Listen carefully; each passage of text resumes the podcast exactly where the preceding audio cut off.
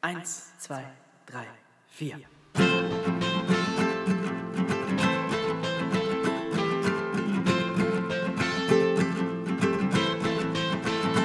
Draußen schneit's, obwohl es Sommer ist. Die Zukunft ist so ungewiss.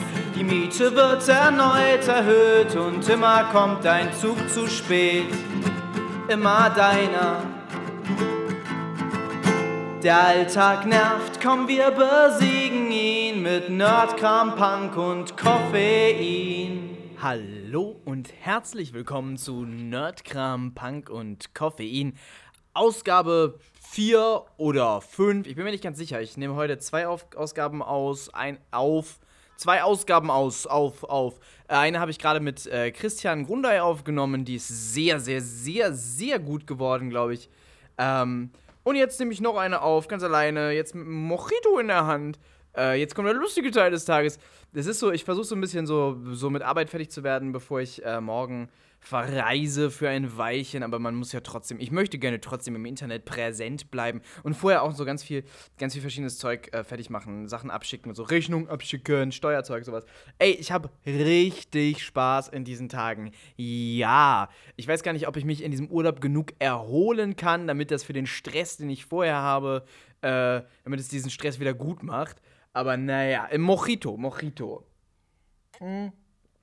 Wir haben mal mit EN23 ähm, ein Konzert gespielt. Das, äh, das war verrückt. Das war eines der allerersten Konzerte. Das war ähm, äh, auf der Veddel am Deich direkt.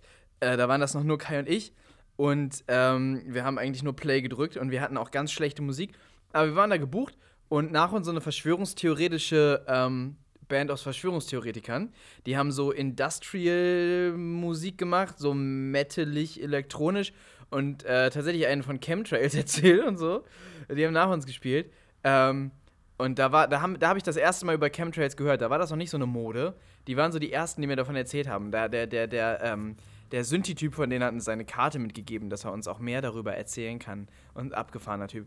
Ähm, ja, und, und, und wir haben, wir haben davor gespielt und äh, direkt, direkt am Deich und es waren nur so, so ähm, verlotterte Elendsgestalten da, so zehn oder so. Aber es war richtig witzig mit denen. Und unter anderem war ein Typ da, der hat uns erzählt, der hat äh, Insomnia und ähm, läuft halt deshalb immer nachts durch die Gegend, weil er nicht schlafen kann und hat angefangen, äh, hat, hat so einen fahrbaren Stand gehabt, wo er Zutaten für Mojito drauf hatte. Und er hat immer Leuten Mojitos gemacht. Und er war auch da und hat Mojitos gemacht und hat die dann verteilt oder verkauft. Ich glaube, wir haben die umsonst bekommen. Das war auch das erste Mal, dass ich Mojito getrunken habe. Viele erste Male an diesem Abend. Den Abend dachte ich so hinterher, Mensch, da wäre auch mal ein Film drin. Echt, da war das abgefahren. Abgefahrene Gespräche, abgefahrene Leute. Irgendwann zwischendurch ist so eine, so eine vollkommen verwirrte Frau auf die Bühne gesprungen und hat getanzt und so. Es war verrückt. Es gibt eine DVD davon. Ich weiß nicht, ob die den Wahnsinn des Abends adäquat wiedergibt. Ähm, ich habe sie, glaube ich, noch nie gesehen. Aber es ist, äh, es war wirklich spannend. Ein wirklich interessantes Konzert. Wenn ich da war, also alle, hat was verpasst, ihr Idioten. Ja. Ich habe ähm, hab mit Drunk Director aufgehört und mit Nerdkram, Punk und Koffein angefangen, weil ich, ähm, ich fühlte mich so reduziert auf, äh, also ich fühlte mich so reduziert in meiner, in meiner Themenauswahl. Ich wollte nicht nur über Filmthemen reden, weil ich dachte, ich krieg nicht jede Woche irgendwie eine Stunde damit voll. Was soll ich da erzählen? Immer Filme und so. Und jetzt fange ich, mache ich das hier und ich rede die ganze Zeit nur über Filme. Und es geht in jedem Podcast um nichts anderes. Aber das hängt einfach damit zusammen, dass ich, ähm, dass ich komisch bin im Kopf und äh, über eigentlich wirklich sehr wenig anderes nachdenke außer Filme. Das ist ja traurig, trau traurig, aber wahr. Darauf ein Schluck Mojito. Ich rede immer so viel und so ununterbrochen, dass ich gar nicht dazu komme, meine Getränke, die ich jeweils habe, zu, zu trinken. Ich habe ganz oft ein Bier und mache das auf am Anfang der Sendung, trinke einen Schluck und am Ende der Sendung habe ich es auch noch in der Hand. Das ist warm und schal und ganz voll. So, der Mojito. Mh. Hm. Der Mojito hat hier schon eine Weile gestanden. Leider ist er jetzt auch nicht mehr so richtig kalt, weil ich wollte anfangen und ich wollte parallel den Podcast, den wir gerade gemacht haben, schon mal hochladen. Aber äh, das Internet funktioniert nicht. Und dann habe ich irgendwie bei Kabel Deutschland angerufen.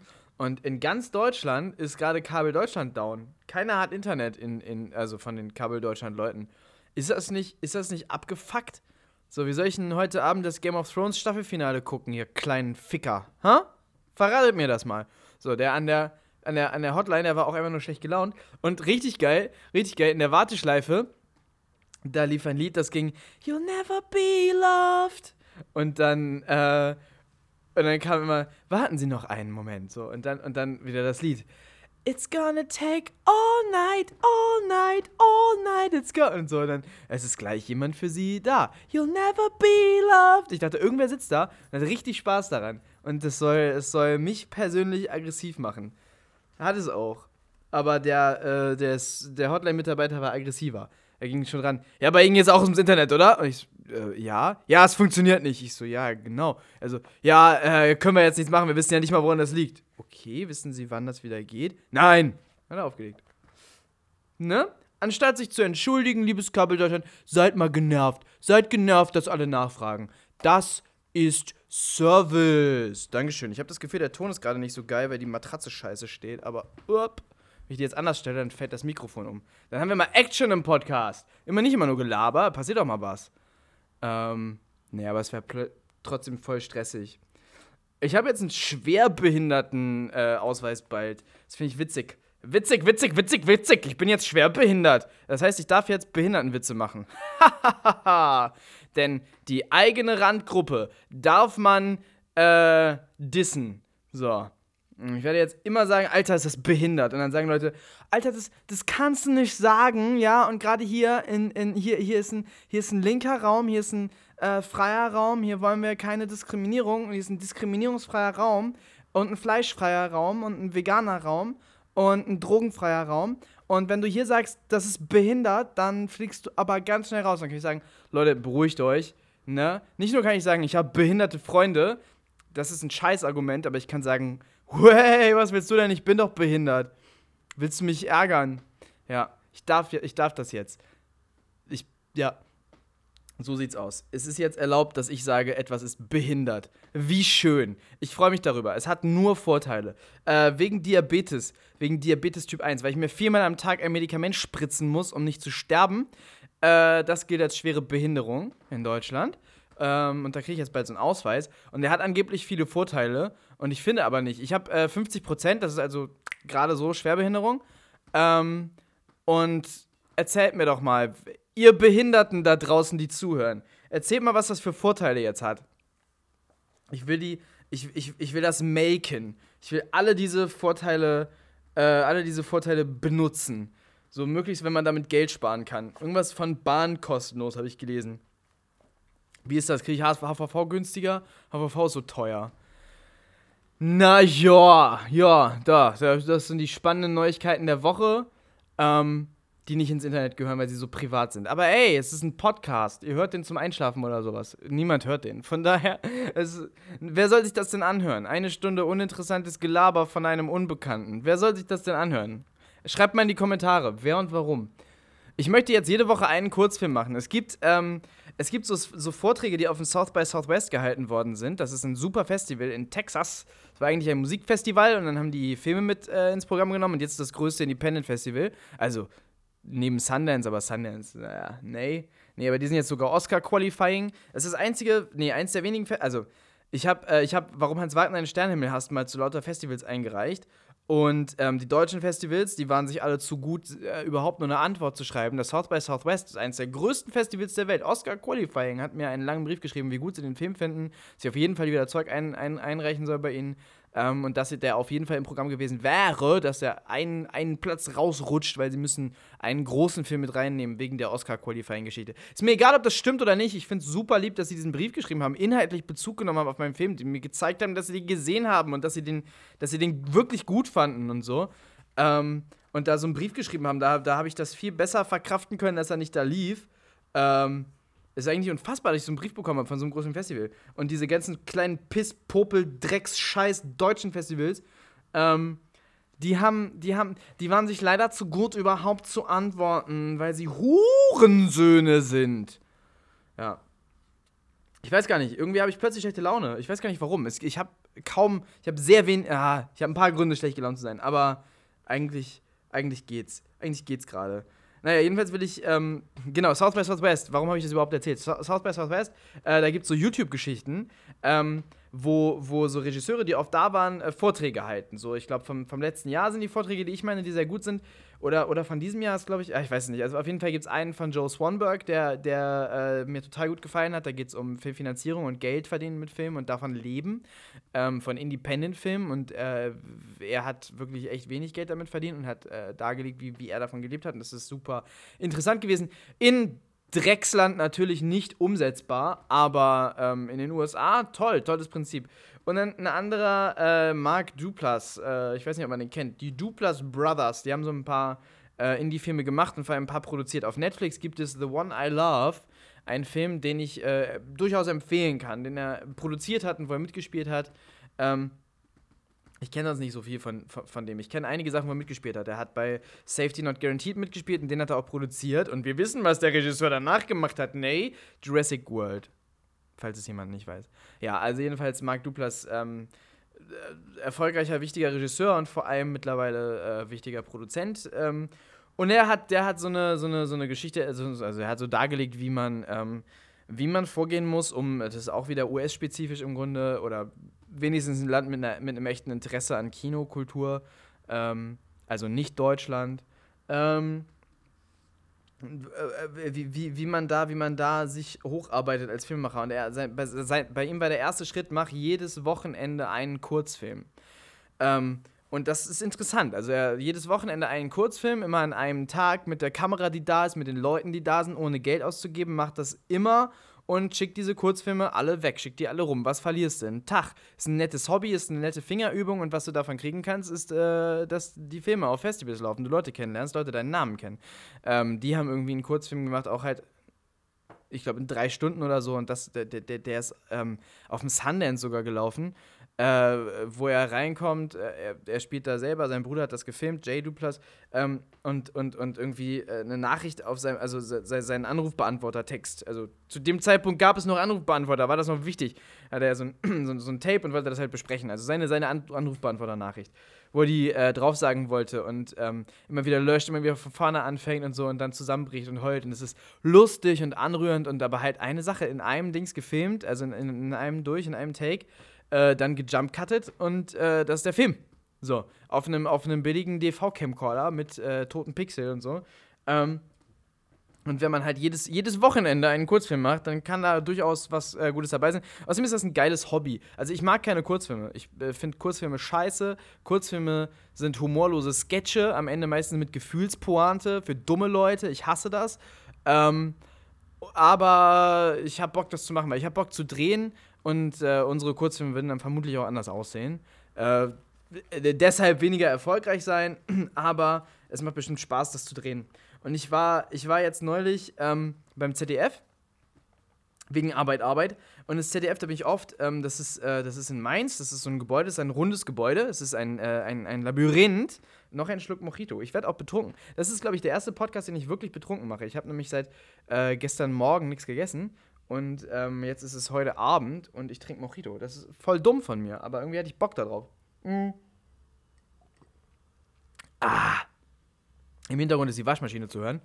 Ähm, tja, äh, das ZDF ist ein, ein, ein, ein, ein tristes, rundes Gebäude. Wenn man da drinnen ist, das sind so, das sind so ähm, Amtsflure mit so diesem Teppich, der aussieht wie ähm, die abgezogene Haut von Wildschweinen. Ich weiß nicht, ob ihr wisst, was ich meine. Das ist so borstiger, äh, graubrauner Teppich, ähm, bei dessen Anblick man automatisch Depressionen bekommt. Und die Wände äh, sind aus so leichtem Metall in verschiedenen Farben. Ne? Trauriges Blau, trauriges Gelb, möglichst alles, was hässlich ist. Und wenn man durch diese Gänge geht, weil das Gebäude rund ist, sieht man immer das Ende des Ganges nicht und auch hinter sich nicht. Das heißt, äh, das ist immer so eine Mischung aus einem klaustrophobischen Gefühl und so einer Idee von, oh Gott, da könnte irgendjemand sein jederzeit. Und äh, weil auch alles gleich aussieht und so labyrinthartig gebaut ist, ähm, verläuft man sich da super leicht. Also es ist sehr, sehr leicht da drin, seinen Weg zu verlieren. Ähm, außen ist es, ist es gelb und traurig ähm, ich weiß nicht, wann es gebaut worden ist, aber da sind auch so, so Metallskulpturen davor, die halt so, weiß ich nicht, ich glaube so 99 war das mal so, so in, als sie auch in Hannover diese, diese, dieses ganze Expo-Gelände gebaut haben, was ja auch so aus Beton und Metallskulpturen besteht und einfach scheiße hässlich ist. Und so ist das da draußen im ZDF auch. Auch so, auch so dieser verlaufende, abstrakte Stil. Ich weiß nicht, ob jemand das kennt. Das, äh, das, das, das Maskottchen der Expo 2000 hieß Twipsy. Und es gab eine Zeichentrickserie davon. Twipsy ist halt auch so, ich weiß nicht, was das für eine Kunstform ist, ich weiß nicht, wie das heißt. Es ist, halt, ist hässliche Kunst. Es sieht aus wie, äh, wenn man, wenn jemand, der wirklich, also sagen wir mal, wenn ein Kleinkind äh, mit den verschiedenen Paint-Formwerkzeugen umgeht und dann eine gewählte Linie macht und einen Kreis und ein Viereck und so. Und aber alles ist halt so paintmäßig voll exakt, aber es passt überhaupt nicht zusammen, es ergibt überhaupt nichts. Und dann das Füllwerkzeug nimmt und in jedes in, in, in jede leere Fläche eine andere Farbe packt. So, das ist dann Twipsy.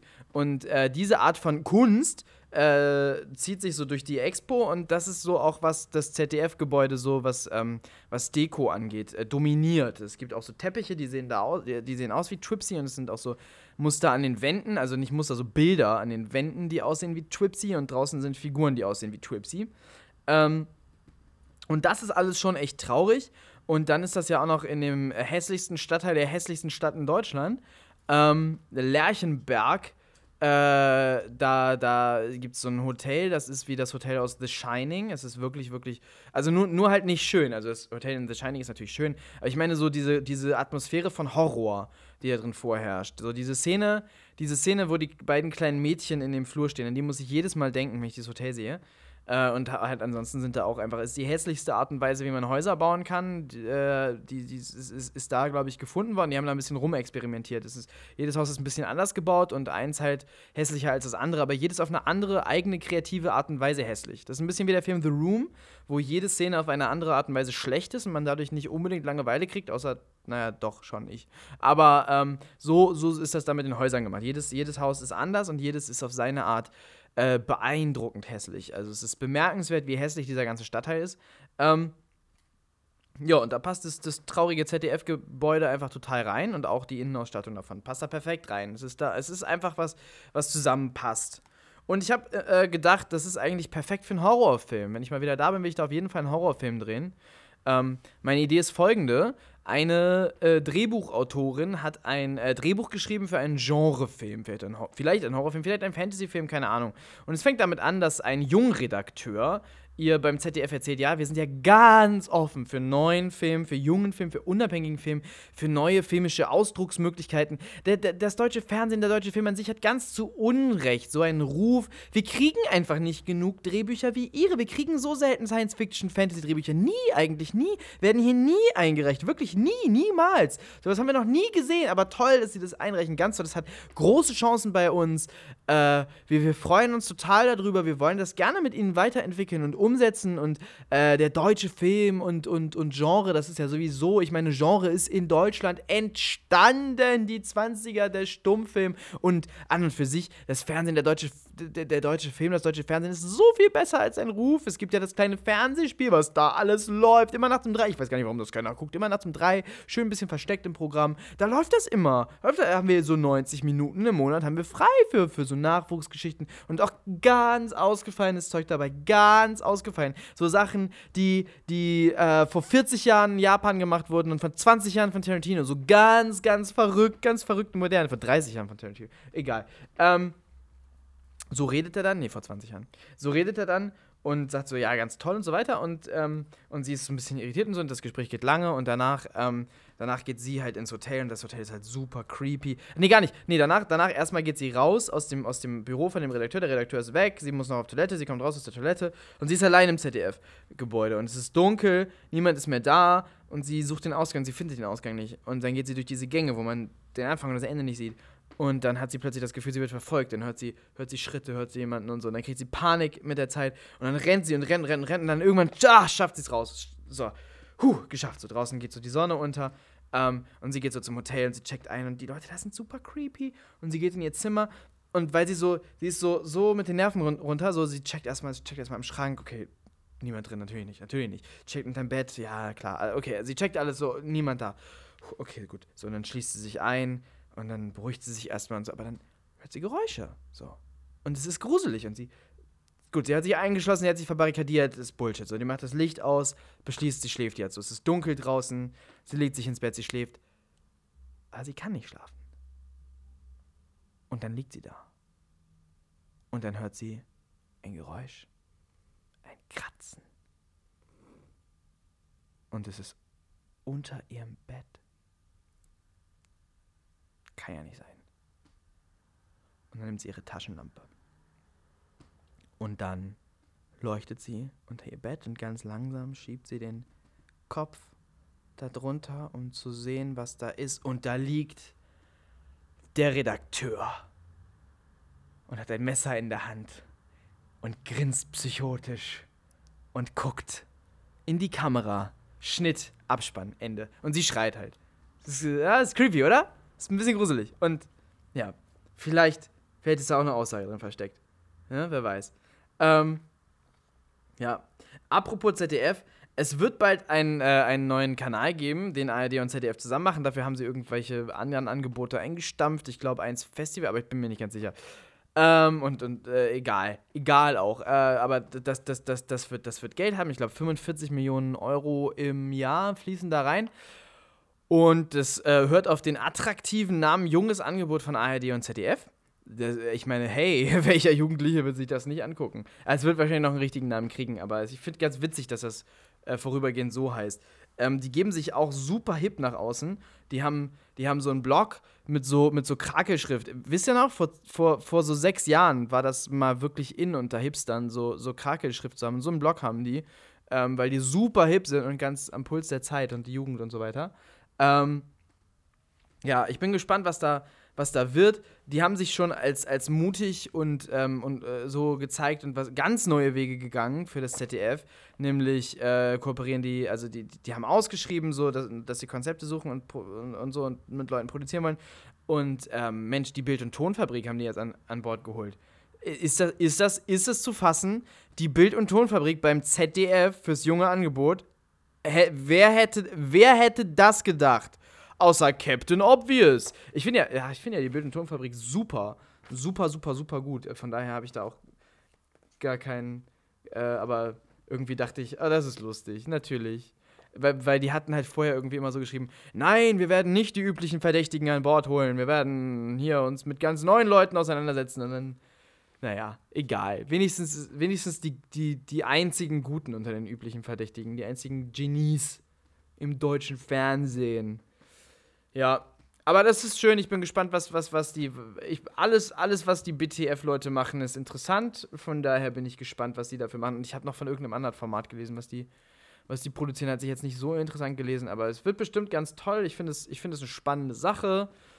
Ich bleibe da dran. Es ist halt immer so, dass sich, dass sich so staatliche irgendwie äh, Unterhaltungsorgane gezwungenermaßen, weil es so viel Kritik ansonsten gibt, ähm, so ganz ganz offen und, und, und approachable und, ähm, und interessiert an neuen und jungen Geschichten äh, geben und am Ende sind sie es halt nie und deshalb ist natürlich äh, Skepsis geboten, auch beim Ju äh, jungen Angebot von ARD und ZDF, aber naja, jeder kriegt den Benefit of a Doubt und wir schauen mal, was daraus wird. Ich habe denen natürlich drei Konzepte geschickt für Webgeschichten.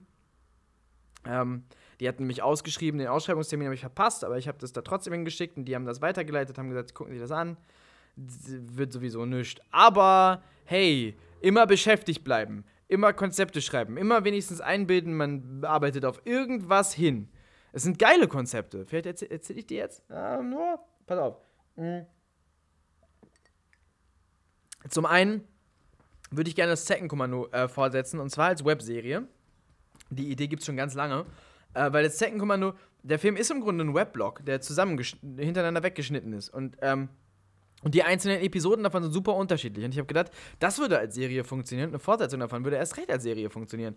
Und ähm, es gibt eine Handlung für eine Staffel, äh, wie das mit dem Second Kommando weitergeht. Und es ist halt im Grunde ist es Punkrock Ghostbusters oder weiß ich nicht, da ist Buffy mit drin und TKKG und halt als, als Webblog, genauso wie in dem, genauso wie in dem Film am liebsten da, mit einem Budget, aber Äh, genauso wie im Film, dass, dass, dass es halt verschiedenste Folgen gibt. Mal, mal chillen sie im Proberaum und labern Scheiße, mal haben sie ein neues Musikvideo am Start, mal äh, nehmen sie irgendwas auf, mal interviewen sie Okkultismus-Experten über was auch immer sie gerade, mit wem sie das zu tun haben, mal sind sie in einem Geisterhaus, mal gibt's Action und sie müssen irgendwelche Monster fangen und so. Und das äh, gibt, dachte ich immer so, vielleicht so 15-minütige Folgen, 10, 15-minütige Folgen. Äh, ja, und dann könnte man, kann man so viel mitmachen, kann man so lange erzählen. Also ich meine einfach, wenn man, ich meine, ein Webblog, so, jede Woche erscheint halt, was das Second Commando gerade macht. Und die machen halt Punkrock und äh, Monster und Geisterjagen. Und ich habe eine Handlung für eine, für eine erste Staffel äh, geschrieben. Ähm, so ein Bogen und äh, denen das mal geschickt. Und ich, äh, also es wäre halt hart geil. Ach, naja ob die das nun machen, aber irgendwann, äh, es wäre halt einfach schön, das zu, das, das mal umzusetzen, weil ich habe da richtig Bock drauf, das Konzept. Und dann haben wir noch, dann gibt es noch zwei andere Konzepte, aber von denen erzähle ich jetzt nichts. Zeckenkommando kennt ihr ja schon, die anderen Sachen, da sollt ihr euch überraschen lassen. Das sind schöne Geschichten auch, die ich auch eines Tages machen werde, ob jetzt mit denen oder irgendwie anders. Meistens muss man es ja, meistens muss man es ja selber machen. Ne? Es ist ja nicht so gewesen, dass bisher schon mal jemand eingesprungen und mitgemacht hätte. Naja. Ja, ich habe ja, ich habe ja von einer Weile, also irgendwie Skeptizismus gegenüber diesen, diesen staatlichen Stellen und diesen, diesen offiziellen und Behörden und so äh, kommt nicht von ungefähr. Ich, hab, ich bin ein bisschen auf die Filmförderung hereingefallen. Ähm, wir haben versucht, wir haben versucht, wir, haben Filmförderung beantragt für einen Film, wo ich dachte, das passt eigentlich auch voll ins deutsche Kino. Heißt ein schrecklich großes Abenteuer. Ähm, der Inhalt ist, ein äh, umstrittener Avantgarde-Regisseur zieht in ein Dorf. Und in diesem Dorf äh, wollen die, er, zieht nicht dahin, er geht dahin mit seinem Ensemble, die mieten sich ein in so einem leerstehenden Haus und die wollen, äh, die wollen Theaterstück proben. Und in diesem Dorf, da, äh, da ist nicht viel los, da ist gar nichts. Ist ein winziges Dorf, es gibt zwei Polizisten und der, und es ist halt alles ruhig. Und der eine Polizist ähm, dessen Kinder sind ganz fasziniert, vor allem seine Tochter ist ganz fasziniert von diesem Regisseur und freut sich voll, dass die Schauspieler da sind und so. Die Polizisten sehen das mit einer gewissen Skepsis und vor allem der Vater dieser Kinder. Aber er lässt sie erstmal dann eine Probe angucken und so weiter. Ähm, aber dann will er doch, dass die sich lieber von diesen komischen Schauspielern fernhalten. Die Kinder sagen, also die, die, die Tochter hat noch zwei jüngere Brüder, die sagen, nein, wir finden das voll interessant und so. Dann streiten die sich ganz doll mit dem Vater. Die wissen nicht, dass der Vater schwerstens krank ist und demnächst sterben wird und deshalb ein bisschen mit den Nerven runter ist. Ähm, das sage ich jetzt gerade oft mit den Nerven runter. Well, egal. Ähm, und, und dann äh, da an, genau, dann streiten die sich, dann ziehen die Kinder bei ihm aus und ziehen bei den Schauspielern an, schließen sich diesem Ensemble an und proben damit ein äh, dubioses Stück, wo keiner genau weiß, was es werden soll. Der Vater wird immer saurer, dessen Konflikt mit diesem Regisseur äh, steigert sich immer höher und am Ende geht es in einen blutigen Showdown aus. Und das Ganze ist im Grunde äh, ist die Handlung von Peter Pan dabei, die Blaupausen, nur das Ganze halt äh, in, in jeder Art und Weise verändert, pervertiert und verlegt.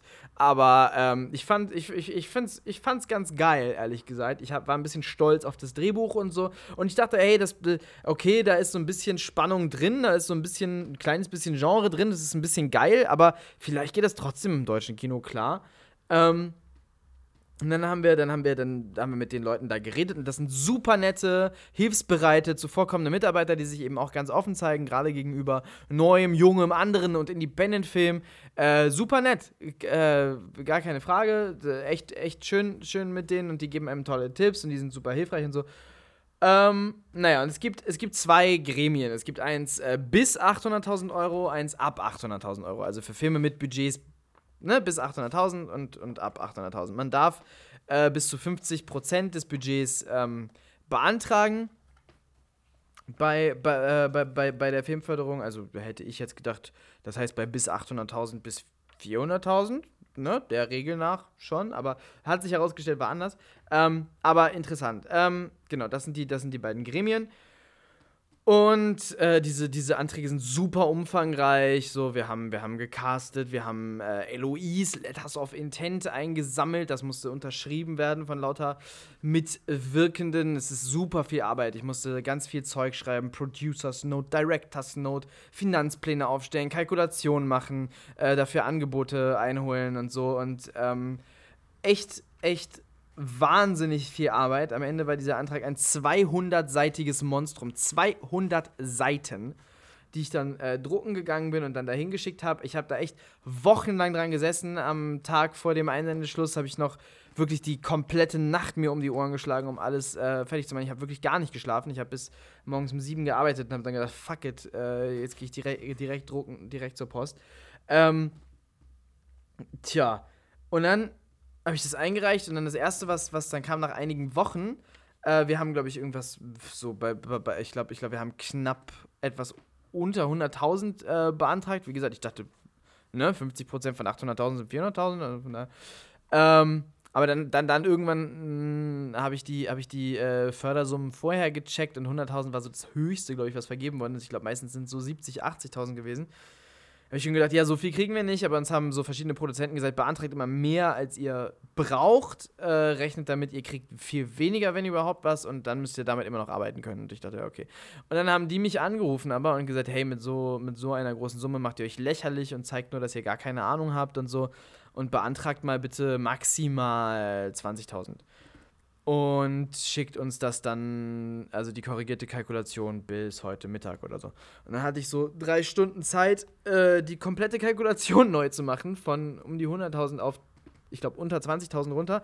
Ich weiß jetzt gar nicht mehr, wie viel wir dann letztendlich beantragt haben, aber es war so heftig. Äh, ich habe das geschafft, aber ich glaube, ich habe noch nie so krass doll gerechnet. Ich habe sehr doll gerechnet. Ich hasse Rechnen. Ich war scheiße in Mathe. Aber ich musste das machen. Ich hatte wenige Stunden Zeit. Ich habe das gemacht und ich habe das dann dahin geschickt. Und dann war es doch gar nicht so dringend gewesen. Aber naja, wie auch immer. Ähm, ich, hatte, ich hatte mit denen dann nochmal geredet. Dann war das ein anderer Mitarbeiter als vorher. Und ähm, der hat dann auch nochmal gesagt, dass es sowieso unwahrscheinlich ist, dass wir überhaupt Geld kriegen, weil ähm, wir haben ja auch noch überhaupt keine Spielfilme gemacht. Ich habe gesagt, naja, doch, fünf. Er hat gesagt, ja, aber es lief ja noch gar keiner davon im Kino. Ich meinte, ja, doch. Also zwei davon, einer davon läuft gerade regulär im Kino deutschlandweit in verschiedenen Programmkinos. Meinte er, ja, aber die sind ja auf gar keinen Festi großen Festivals gelaufen. Ich meine, naja, auf den lesbisch-schwulen Filmtagen in Hamburg, die sind schon groß. Und dann meinte er, ja, naja, na, äh, äh, so. Ähm, und hat nur noch mal irgendwie sein Zeug wiederholt. Und ich dachte, was, was, was, was soll denn das? Was soll denn das? Es wird einfach nicht akzeptiert, was wir gemacht haben. Es wird einfach nicht ernst genommen. Dabei liefen die Filme im Kino und liefen auf großen Festivals. Also was zur Hölle? Ähm, meint dann, ja, die meisten äh, beantragen erstmal Geld für einen Kurzfilm und der läuft dann auf Festivals und dann kann man irgendwie mit Spielfilmen und so. Und ich dachte, warum sagt ihr mir das jetzt? Aber ich mache sowieso keine Kurzfilme. Ähm, und letztendlich hat er dann gesagt, ja, das Prinzip ist, läuft darauf hinaus, Niemand kriegt Förderung, der nicht schon mal Förderung gekriegt hat. Und das ist interessant, weil ähm, das äh, zeigt einfach einmal dann doch, wie geschlossen das ach so offene System ist. Ähm, und, und, und, und also der, die, das, das Prinzip dahinter ist natürlich, natürlich klingt das erstmal behindert. Also wer sollte dann überhaupt Förderung kriegen so? Dann stirbt es ja aus. Nee, tut es nicht. Nämlich wenn man, wenn man, ähm, wenn man Film studiert, dann macht man einen Abschlussfilm und dafür kriegt man Geld aus einem Topf der Uni und das ist Förderung. Und dann kriegt man theoretisch auch wieder Förderung. Ähm, das heißt, wenn man nicht von diesen Universitäten kommt, dann soll man gar, gar nicht Förderung kriegen. Äh, und das ist ein bisschen schwierig, weil in Deutschland ohne Förderung Filme machen ist einfach nicht so richtig möglich, weil, weil der Staat so ein bisschen Monopol darauf hat. Ähm, so, es gibt wenig Anreiz für private Investoren, irgendwie äh, Filme zu unterstützen, wenn es den großen Konkurrenten Staat gibt, der das mit Steuergeldern macht. Ähm, und die, diese ganzen Filme echt wenig Risiko haben dagegen. Ähm, naja, und da muss man halt über diese, über diese Hochschulen gehen, was ein Bullshit ist. Egal, egal, immer noch, ähm, ja, äh, hieß das noch lange nicht das Aus für unseren Antrag. Äh, und betont hat von Anfang an, haben von Anfang an die, die, äh, die, die Mitarbeiter von der, von der FFH, ähm, dass es ja Steuergelder sind und dass es wichtig ist, dass diese Steuergelder wieder reinkommen.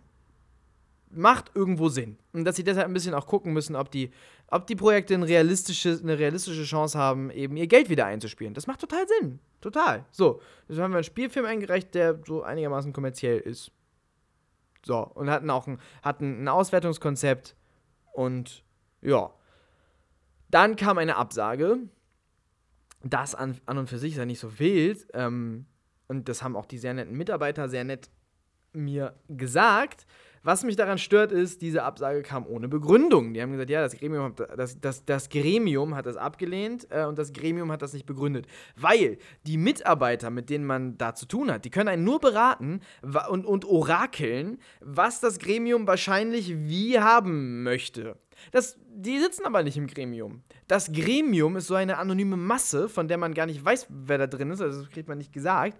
Äh, und die scheinbar ständig wechselnde Ansprüche haben an die Anträge und an die Projekte, die sie, die sie fördern wollen, die scheinbar nicht vor, vor, vorhersehbar sich verhalten. Man kann nicht voraussagen, äh, was, was, was die wollen, wie man es machen soll für die.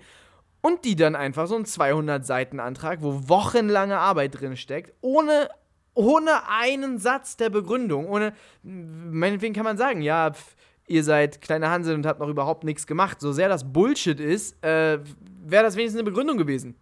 Aber ohne jede Begründung das abzulehnen, finde ich einfach richtig scheiße. Das ist eine Unart. Wenn man da so, wenn, wenn, man, wenn man so dermaßen viel Arbeit den Leuten abverlangt, dass sie das ein, äh, zu, zum Einreichen, dann kann man, äh, dann kann man den Anstand haben, wenigstens einen Satz Begründung zu haben, ganz, äh, zu machen. Ganz ehrlich, das ist das Letzte.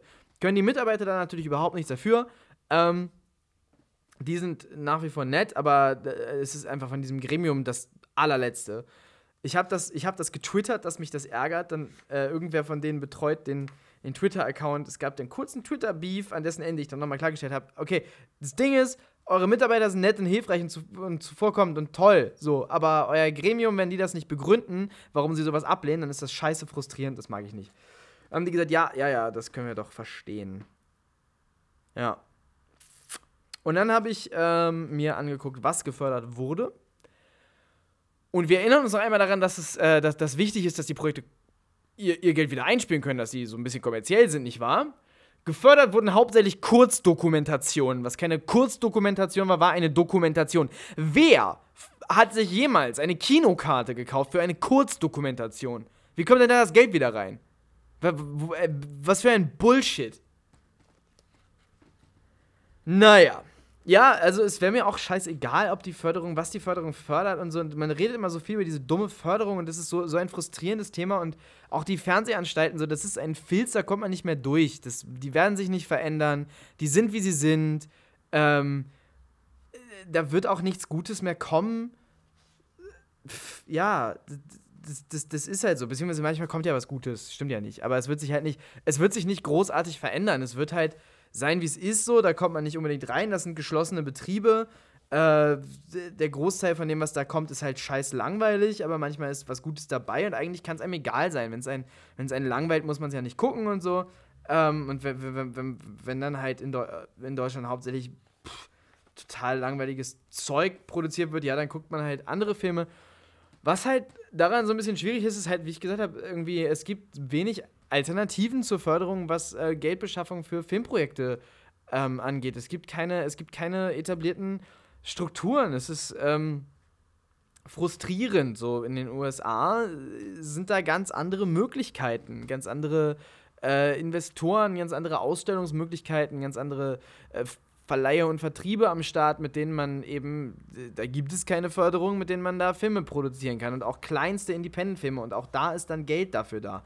Ähm, das ist hier halt vollkommen anders. Natürlich, ist, ich meine, ich meine, ich meine, man produziert für Nischenpublikum, wenn man auf Englisch produziert, ist es ein Nischen, äh, weltweites Nischenpublikum und da ist kaum Geld da. Wenn man auf Deutsch produziert, dann ist es ein deutschlandweites Nischenpublikum, natürlich ist da kein Geld da. Wahrscheinlich muss man einfach auf Englisch produzieren, wenn man irgendwie was Interessantes anderes produzieren will. Dann geht es halt nicht, dass man für den deutschen Markt und auf Deutsch produziert. Muss man sich davon halt irgendwie lösen. Ich nehme mal an. Keine Ahnung. Ich weiß nicht so richtig, was die Alternativen sind. Mir fallen keine Alternativen ein. Ich habe das Gefühl, die Situation in Deutschland ist zu verfahren und ausweglo auswegslos und das ändert sich einfach nicht. Und wenn man die ganze Zeit versucht, irgendwie was, irgendwie Strukturen auf die Beine zu stellen und, und ich hatte irgendwie eine Idee, äh, vielleicht mit mehreren Indie-Filmemachern irgendwelche Räumlichkeiten mieten, die dann ein Studio sind, da kann man zusammen Sachen reinstellen, dann können, könnte man da immer produzieren und, und äh, ja, keine Ahnung. Ich glaube, so richtig und mit Geld und so, das wird nichts, das wird nichts in Deutschland. Das ist Deutschland. Fuck it. Ich glaube, man muss dann auf Englisch drehen oder sich generell irgendwie in andere Länder orientieren. Ich glaube nicht daran, dass in Deutschland das irgendwie nochmal cool wird. Ich glaube das nicht. Ähm, das Einzige, was es hier eine Alternative gibt zu dem, zu dem, zu dem gleichförmigen, langweiligen Quatsch. Es gibt ja sehr, also es gibt ja Ausnahmen, es gibt ja tolle Filme hin und wieder, die kommen, aber halt selten. Ähm, aber so, das Einzige, was man, was man halt machen kann, äh, ist, ist, ist, ist halt dann ohne Geld zu produzieren, also Underground zu machen. Also ich meine, zum Gucken ist es geil, zu machen macht es auch auf Dauer keinen Spaß. Naja, naja. Ich bin gespannt, was dieser, was dieser Jugendsender jetzt, jetzt, jetzt bringt. Ich meine, wie gesagt, die BTF ist geil. Ich bin gespannt, was die da machen. Ich bin gespannt, was die da noch ins, ins Programm nehmen. Die haben groß ausgeschrieben. Vielleicht nehmen sie ja interessante andere Sachen ins Programm. Ähm, ja. Und ansonsten, wir drehen Filme in Zukunft auf Englisch. Mal gucken, wie das wird. Mal irgendwann, irgendwann muss doch mal irgendwas klappen, oder? Kann doch nicht, kann doch nicht sein. Kann, kann doch nicht sein. Ist doch auf Dauer, ist das doch nicht schön. So, anderes Thema, spaßigeres Thema. Ich habe jetzt keine Lust mehr über Filme zu reden. Dieser Podcast ist ja gerade dafür da, dass ich nicht immer nur über Filme reden muss. Jetzt habe ich doch mal was anderes. Äh, Kollega und Say It. Ich habe, äh, ähm, Kollega fand ich früher mal echt ziemlich witzig. Äh, und jetzt habe ich gerade einen Weiß-Artikel gelesen darüber, dass sich Kollega mit seinem, mit seinem Signing Say It, dass er irgendwie den Image-Rap quasi damit beerdigt. Der er, der ihn groß gemacht hat, macht ihn jetzt kaputt. Ja, keine Ahnung. Also, weiß ich jetzt nicht. Aber ich muss schon sagen, Kollega auf Dauer, dadurch, dass er sich auch so. Äh, der, der, der hatte mal Merken und Kanten, dadurch, dass er weniger konnte. Da war das irgendwie ein interessanteres Pro Produkt. So, der sah, der sah nicht seinen Texten entsprechend aus. Der hatte abgefuckt beschissene Videos. Der hatte null Stimmführung am Start und hin und wieder war das einfach holprig getimed, aber halt super witzige Sachen. Es war irgendwie unmusikalisch, aber irgendwie rumpelig, aber irgendwie hatte das was und die Lines waren halt einfach witzig. Ähm, aber der hat sich irgendwie total darauf konzentriert, das zu perfektionieren, alles und ist immer noch einfach so ein Sebenzähler. Also was, was dem, glaube ich, wirklich komplett fehlt, komplett abgeht, ist, ein, ist auch nur ansatzweise ein Gespür für Musik so was, was, was so ein Haftbefehl zum Beispiel total hat oder sogar ein Flair, ähm, so fehlt da, glaube ich, völlig. Und der hat ja, ich weiß gar nicht, ob der jetzt eigentlich noch bei Selfmade ist. Der hat ja jetzt ein, der hat ja jetzt ein Signing auf seinem Label Boss irgendwas. Alles muss Boss heißen. Haha, ist immer noch lustig. Ja, Boss. Super. Ähm, und der heißt Say It. Und ähm, der hat solches Charisma wie Tofu, so Naturtofu, den man bei Edeka kauft, Geschmack hat. Ich finde, wenn man so in so, wenn man so Naturtofu von Edeka isst, das saugt einem alles, was an Geschmack im Mund ist, da raus. Das ist Minusgeschmack. Und so, so geht es mir auch mit Say It. Sobald der in irgendwelchen von diesen Videos auftaucht, der saugt das Charisma da raus. Das ist dann so, er ist so ein schwarzes Loch. So, der, der ist wirklich so todsterbenslangweilig. Die Art, wie der rappt, ist so langweilig. Absolut nicht wiedererkennbare Stimme, absolut nicht wiedererkennbarer Flow, äh, nichts Interessantes dabei. Dann, ja, ne, Reimseben, viele, viele Reimseben und äh, alles irgendwie sauber getimed, alles langweilig ohne Ende. Scheint auch nur ich, äh, nicht, nicht nur ich so zu sehen. Ich habe irgendwie das Gefühl, der hat super wenig Facebook-Likes dafür, dass der, ähm, dass der, dass er so hart beworben wird von Kollega. Äh, ich weiß gar nicht, ob der über, ob, ob, ob der doll gechartet ist. Keine Ahnung. Ach, bestimmt war der trotzdem eins. Aber vielleicht auch nicht. Vielleicht ist er auch nicht gechartet. Ich würde es ihm gönnen, so richtig gefloppt zu sein. Weil wirklich Bullshit, Bullshit. Was soll das sein? Eine kollegaisierte Version von, von Shindy oder was? Also wirklich richtiger Scheißdreck. Ähm, heute haben das Jungs im Zug gehört, als ich als ich mir aufgeschrieben habe, was ich alles in meinem Podcast sagen will, haben, haben die Jungs im Zug die ganze Zeit Say It gehört. Und ich dachte, echt, das hören Leute? Das geht? Wer, warum? Und dann dachte ich, darüber muss ich mal reden. Und auch die Beats, die der benutzt, die sind schlimm. Das ist auch so eine, auch so eine Kollegasache. Alter, der Mann hat keinen Beat-Geschmack. Ich bin mir auch sicher, dass er jeden Beat auf dem Say It-Album gepickt hat. Und es ist alles eine Grütze. Es ist so unmusikalische, schlechte Scheiß-Drecksbeats. Warum macht man sowas? So uninteressant, so langweilig, so stromlinienförmig, so. Ah. Wirklich, da hat irgendwer mal aufgeschrieben, was die Regeln sind dafür, wie solcher Rap klingen muss und das, das haken die dann alles ab. Das sind so, das sind so Streber, die nicht gemerkt haben, dass die Schule vorbei ist. Das ist Streber-Rap. Die, die, ah, ne, ich hab, ich hab acht Reimsilben. Wie viele hast du? Halt deinen Maul, du dreckiger Streber. Ich dachte, Streber dürfen nicht rappen. Echt schlimm. Ja, naja. Was, aber wobei, ja, was, was hat man erwartet von dem Zögling eines unmusikalischen One-Trick-Ponys? Wirklich, Korea konnte ja noch nie was anderes, außer ich kann Double Time und ich kann viele Reime machen. Und das war mal irgendwie unterhaltsam, aber dann hat sich das überhaupt nicht entwickelt. Mittlerweile ist er halt der Stefan Raab des Rap mit, mit Stefan Raab Humor und der, der wirklich, der ist genauso wie Stefan Raab. Diese Art, die der hat, das ist die original Stefan Raab Art. Das ist auch so eine Art, die Bullen manchmal haben, wenn sie, wenn sie geil sein wollen unsympathisch. Echt. Irgendwie der Rest von Selfmade Records, ich weiß ja nicht, ob Kollege überhaupt noch bei Selfmade ist, aber der Rest von Selfmade Records hat mich auch nur noch enttäuscht.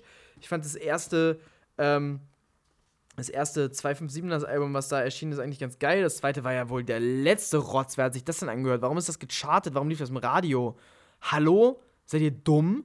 Ich finde sogar das Karate Andy Album nicht annähernd so gut wie sein erstes Album, das er ohne Label gemacht hat. Was ist da los bei Selfmade?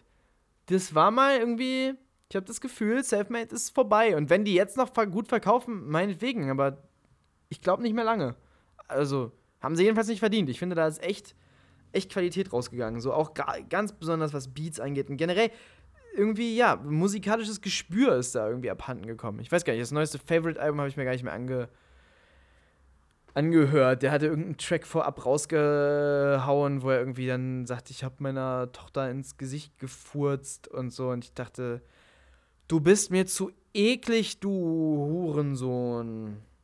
Und dieses irgendwas, was hat er irgendwas mit Adolf Hitler? Ach, ich fand's auch nicht mehr, ich fand's dann auch nicht lustig. Also wenn man ehrlich, wenn man Mitte 30 ist und irgendwie noch einen Humor hat, der wirklich auch bei Neunjährigen nicht lustig ist, sondern ein trauriger Schrei nach Aufmerksamkeit, dann, dann muss man vielleicht mal eine Therapie machen, bevor man ein neues Album macht. Mal, mal, also, ich weiß, Favorite hatte da vor Jahren lang die Fresse gehalten, aber es hat offensichtlich nicht gereicht. Vielleicht für immer die Fresse halten. Er hat mal ein paar interessante Sachen gemacht, aber vielleicht ist, vielleicht ist es durch. Aber der ist noch der, also mit Karate Andy, mit der musikalischste, der da, glaube ich, noch am Start ist, aber boah, nervig nervig.